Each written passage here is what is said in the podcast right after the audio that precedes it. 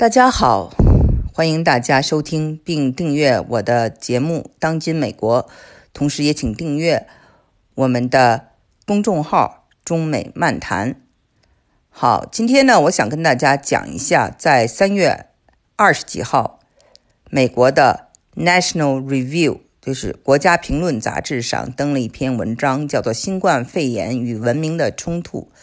那么这篇文章呢，就探讨了说，为什么新冠肺炎在这个嗯儒家思想比较浓厚的国家，像中国、新加坡、越南啊等等地方呢，它的疫情控制的比较好。然后呢，就做出这样的一个推论，说啊，这里面呢是有这个文明的不一样，比如说这种啊。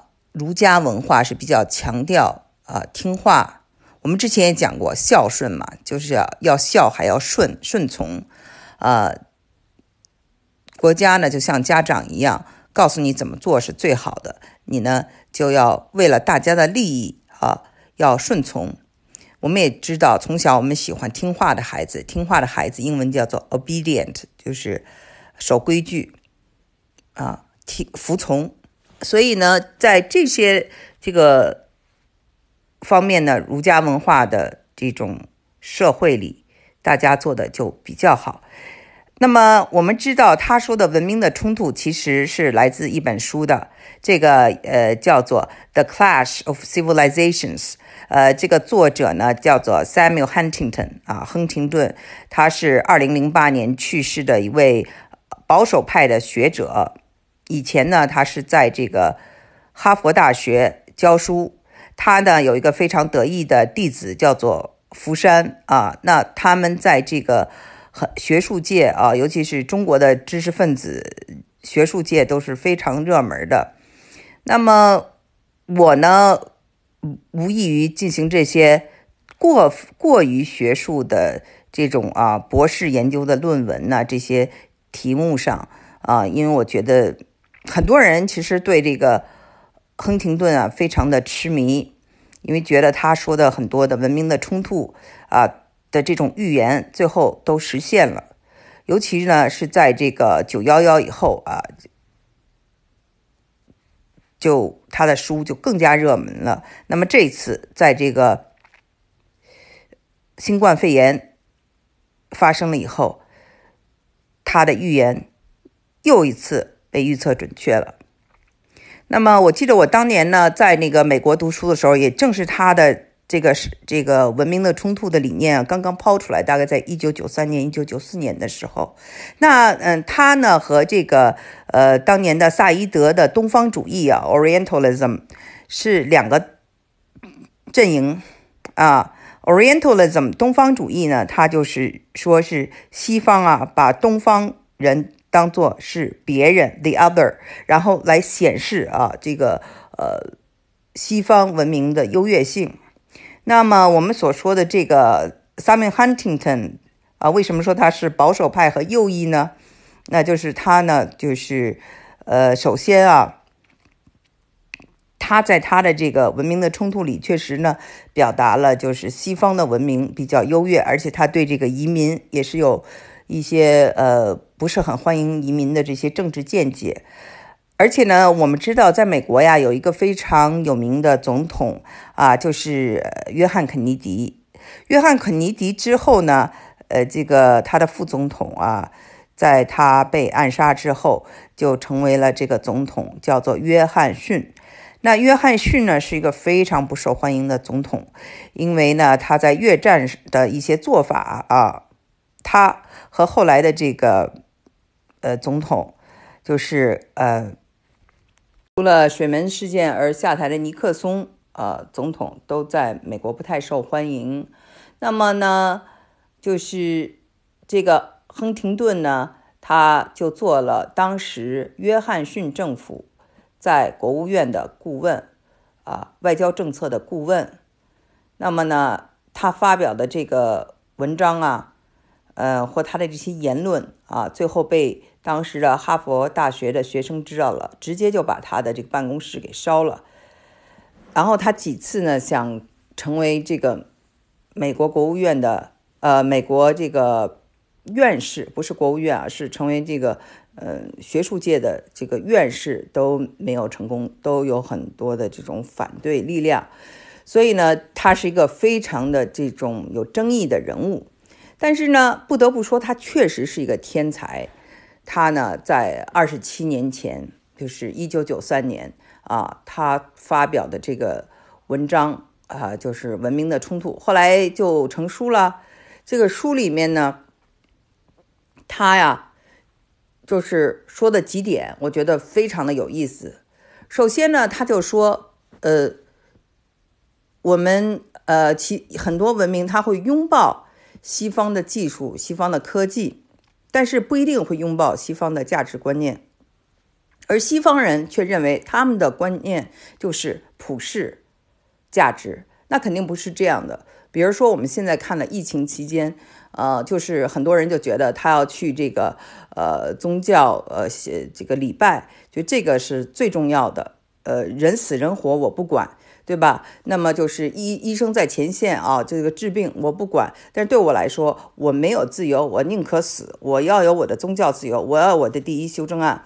还有的就是说我持枪啊，持枪是我天赋的权利，是这个宪法。赋予我的权利，对吧？还有就是说，呃，我们看到的就是他们对这个政府提出来的这些啊居家令不服从啊，还去这个呃游行。那么游行的过程中呢，还高喊说要这个法尔伏羲啊博士，就是要解雇这个伏羲。那么他是个科学家，他是这个。一个聪明的人，所以呢，我们看到了这样的一个社会状况，告诉我们什么呢？就是说，在美国或者在这个西方世界，这个人是自由的，没有错。但是呢，就是它是两极化的，智慧和他的这种啊愚昧都是两极化的，都很极致。聪明的人特别聪明，笨的人也特别笨，但是他同样有就是这种。表达他的这个想法的权利，而且他可能得到很多其他的不那么聪明人的支持，所以我们看到是这样一个现象。所以呢，在这个就是呃，亨廷顿呢生前呢，他说好像是呃在哪开一个会啊，马来西亚还是哪里，就是有一个亚洲的这种啊总理啊，就说我们亚洲的文明。才是普世的文明，他就觉得不能认同。那么西方人一般就认为西方的价值才是普世的，所以呢，我们就由此得出结论，说这个亨廷顿他提出的这种七大文明吧，他大概说了有七大文明，一种就是西方的文明，以这个北美还有西欧为主，还有就是中国。儒家思想，然后他把日本又单列出来了，他非常有意思。他说：“嗯，西方，呃，很多人以为西方的文明就是现代文明，但是这样的看法呢，实际上是错误的。比如说，日本就是一个非常现代的国家，但是它不是西方。我们也知道，西洋啊，就是指的是欧洲、北美；东洋指的是日本。所以呢。”这个“洋”字就是有一个现代的意思，但是呢，日本它有它的一套文化，比如说佛教，还有一套它的这个受当年的这个唐朝的中国的古文化的影响，它一直保留的很好，所以它自成一个体系。那么还有印度文明，还有伊斯兰文明，还还有像俄罗斯呃这样的国家的东正教文明等等。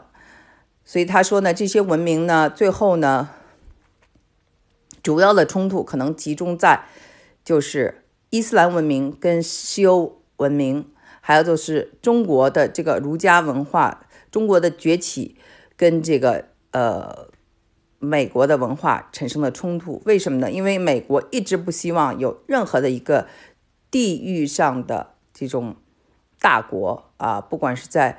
当年的欧洲啊出现的这种德国，他们不愿意看到。那么中国，他们也希望不要太强大，这样呢，这个呃，在东亚，嗯，有日本，有韩国，有其他，有台湾这个小岛啊，互相都来制衡这个大陆，所以呢，对他们来说这是最有利的。那么就是我们看到的，说这个他讲的这个很有意思的这个判断，他说，但是呢，因为他当年是十几年前，二十快二十年前，他说，如果啊，就是中国的这个经济增速一直像现在这样，说到了二十年以后啊，一定是会让西方非常惧怕的，而这个时候呢，呃，这个冲突就不可避免。避免。那我们现在看到的呢，就是确实是在这个全球化的浪潮中呢，嗯，西方人其实是很大的一个受益者，呃，享享受全世界廉价劳动力，只不过是在在分配的时候啊，自己没有做好，但是呢，却甩锅给这些发展中国家和比较吃苦耐劳的中国的老百姓。所以呢，这点呢，确实是我觉得不是很公平的。但是这个全球化所带来的这种啊，这现在这种民粹主义的抬头，使这些民粹主义者呢，他们就往右转了。那往右转是就呃有一个词叫做 decoupling，就是脱钩啊。日本要撤出中国啊，美国要撤出中国，这些。经济体啊，撤出中国啊，这个国家给你报销这些所有的费用，所以呢，他们已经开始呢就在做这些事情了。那做这些事情的时候呢，呃，中国我相信也会做好这样的准备。那么就是中美关系啊，在未来的这个。世界里呢，应该是非常重要的。那么，这个亨廷顿就说，有三个国家，一个是俄罗斯，一个是日本，还有一个呢就是印度，他们会成为一个摇摆的呃参数啊。这个摇摆的这些国家呢，它可能根据谁能赢或者谁有这种优势来决定呃和谁在一起。我觉得印度这个国家非常有意思。用英文来讲就是 flexible，very flexible，就是它变得很快，它它没有就是一定的一个主张。那么俄罗斯其实也也是很像的。呃，日本呢，我了解的不太多，所以在这里呢不想就是冒下结论。但是我只是转达一下大家，就是说这个亨亨廷顿他的一个理论。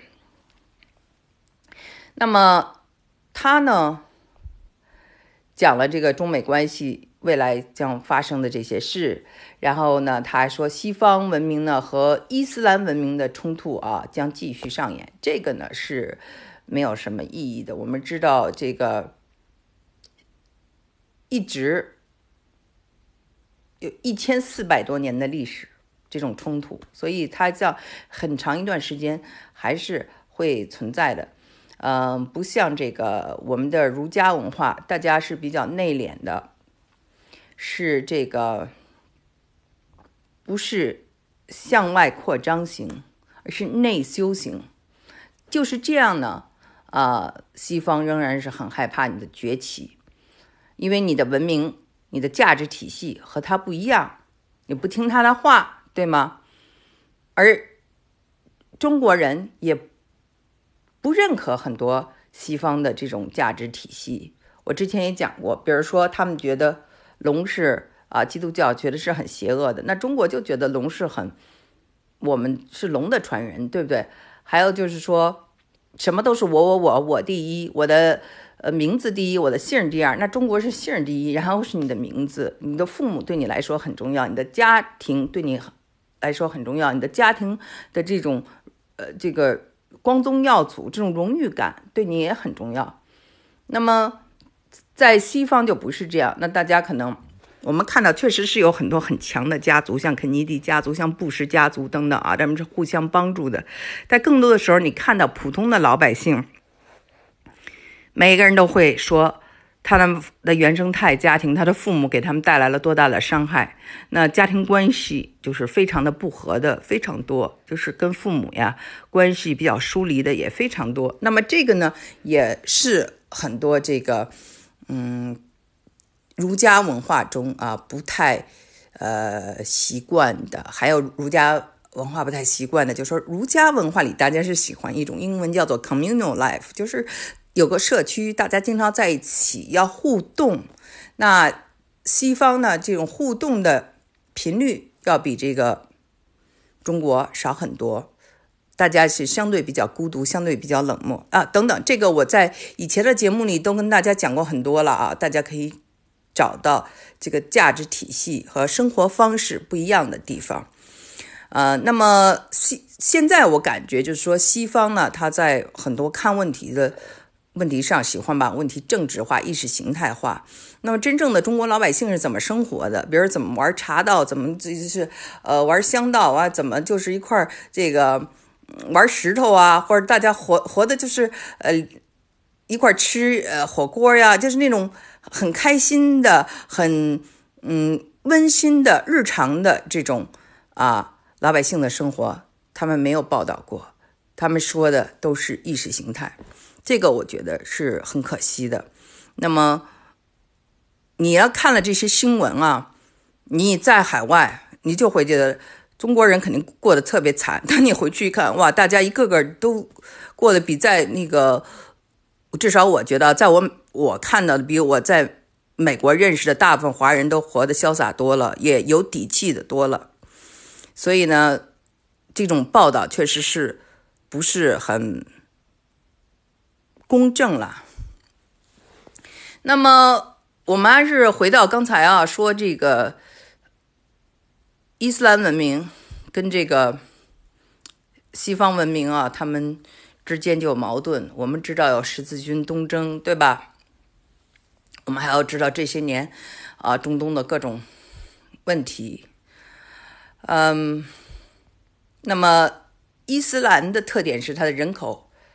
增长的非常快，所以呢，这个对西方文明来说呢，这是他们的优势。西方的人呢，因为这个女性非常的独立，非常有思想，就可能没有那么爱生孩子。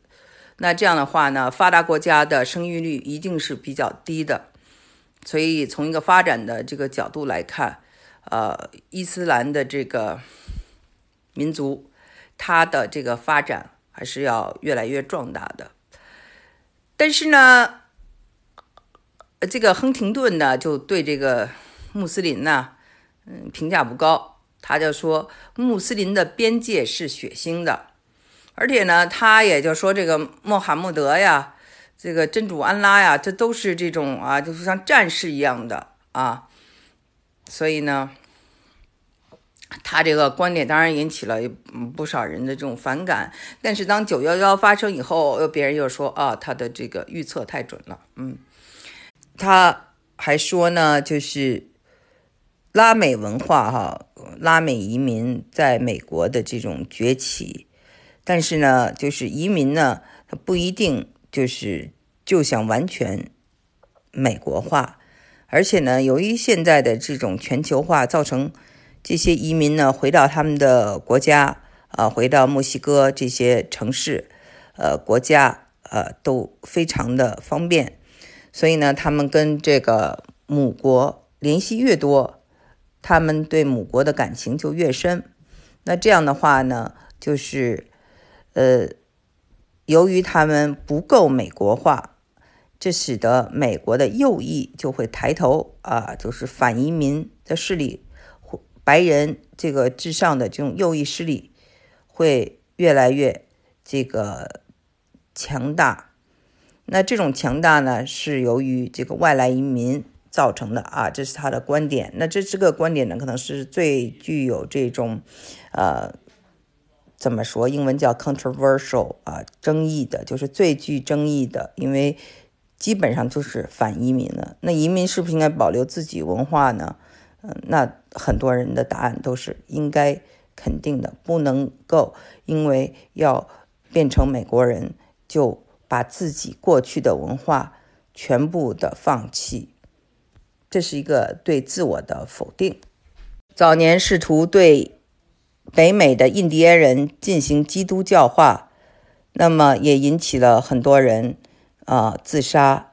他们被送到这种寄宿学校，或者被白人家庭领养。最后呢，他们的这个失去了自己的文化和失去了自己的这个根，嗯，所以最后很多人不知道自己是谁，他出现了非常严重的英文叫做 identity crisis，就是认同问题，然后这个自杀率就在北美的印第安土著中非常的高。那么他还提到了，就是这个贸易啊，呃，全球化，嗯，这个国际贸易，呃，虽然使大家受益，但也会产生很多的冲突。那这个呢，在他的时代已经不是什么新鲜事了，已经发生了啊。美国跟日本一直在打贸易战，那这个就是如今呢，中国跟日本的这个贸易战呢，嗯，不是什么新鲜事了，都是这个，呃，我们看这个。每日发生的事情啊，就是都是前车之鉴，所以呢，他这点呢就不算是这个预言吧，但也算是预言。那如今又又有了这个新一轮的贸易战，只不过就是呃，日本不再是呃美国的这个对手了，他又找到了新的对手。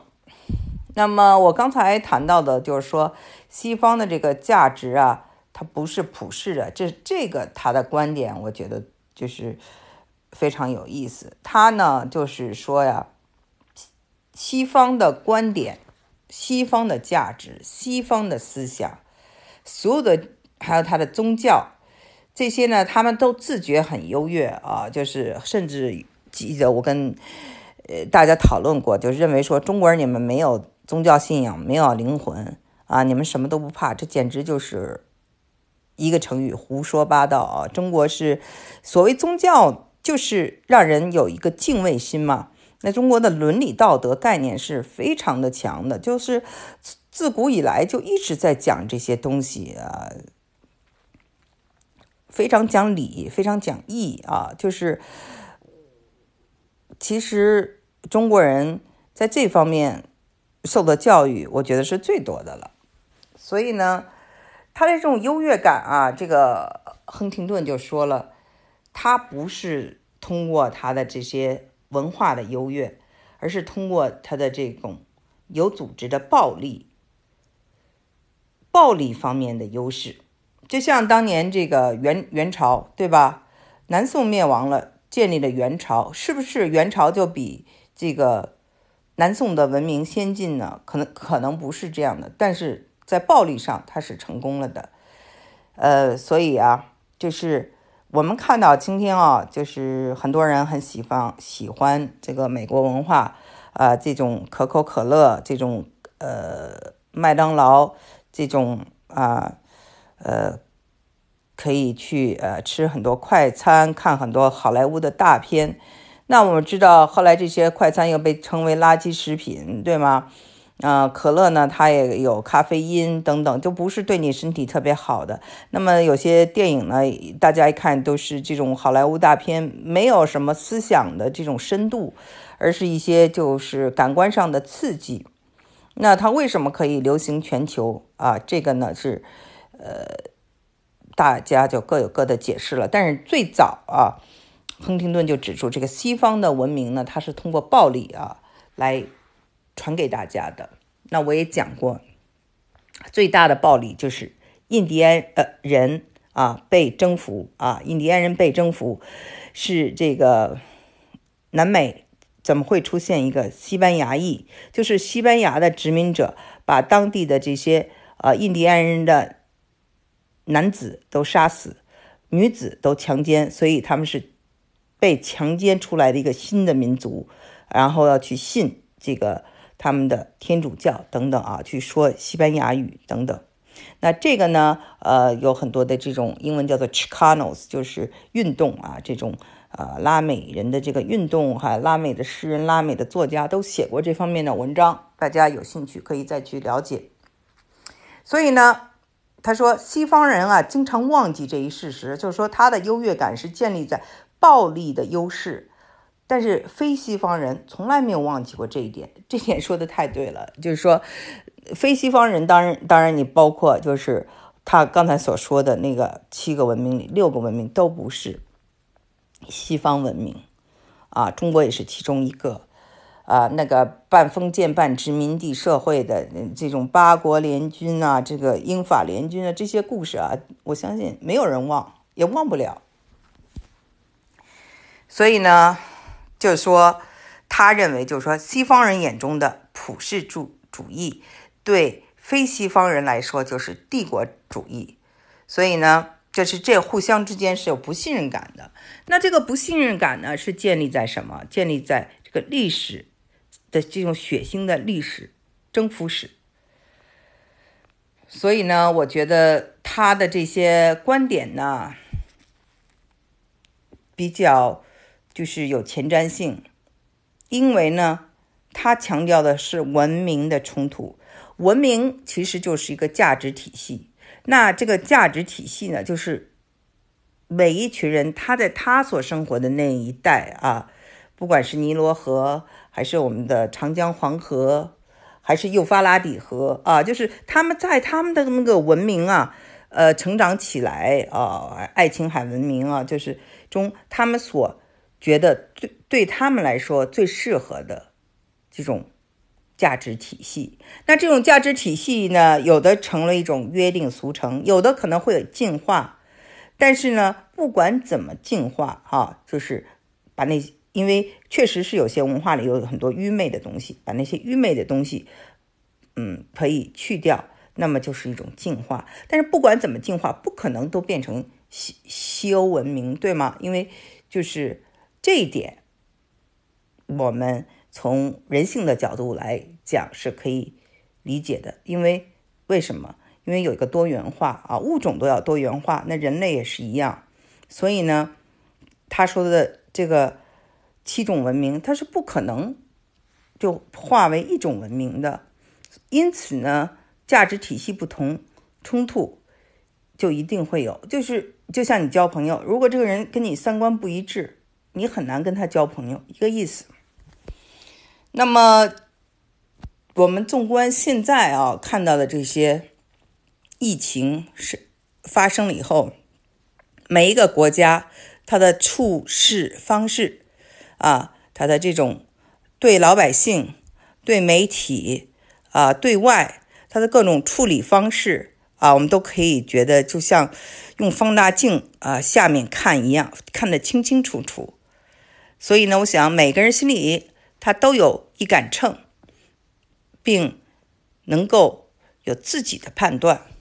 好，今天的节目就做到这里啊！今天的节目可能是我做的节目里最长的呃一期节目了。欢迎大家留言，再见。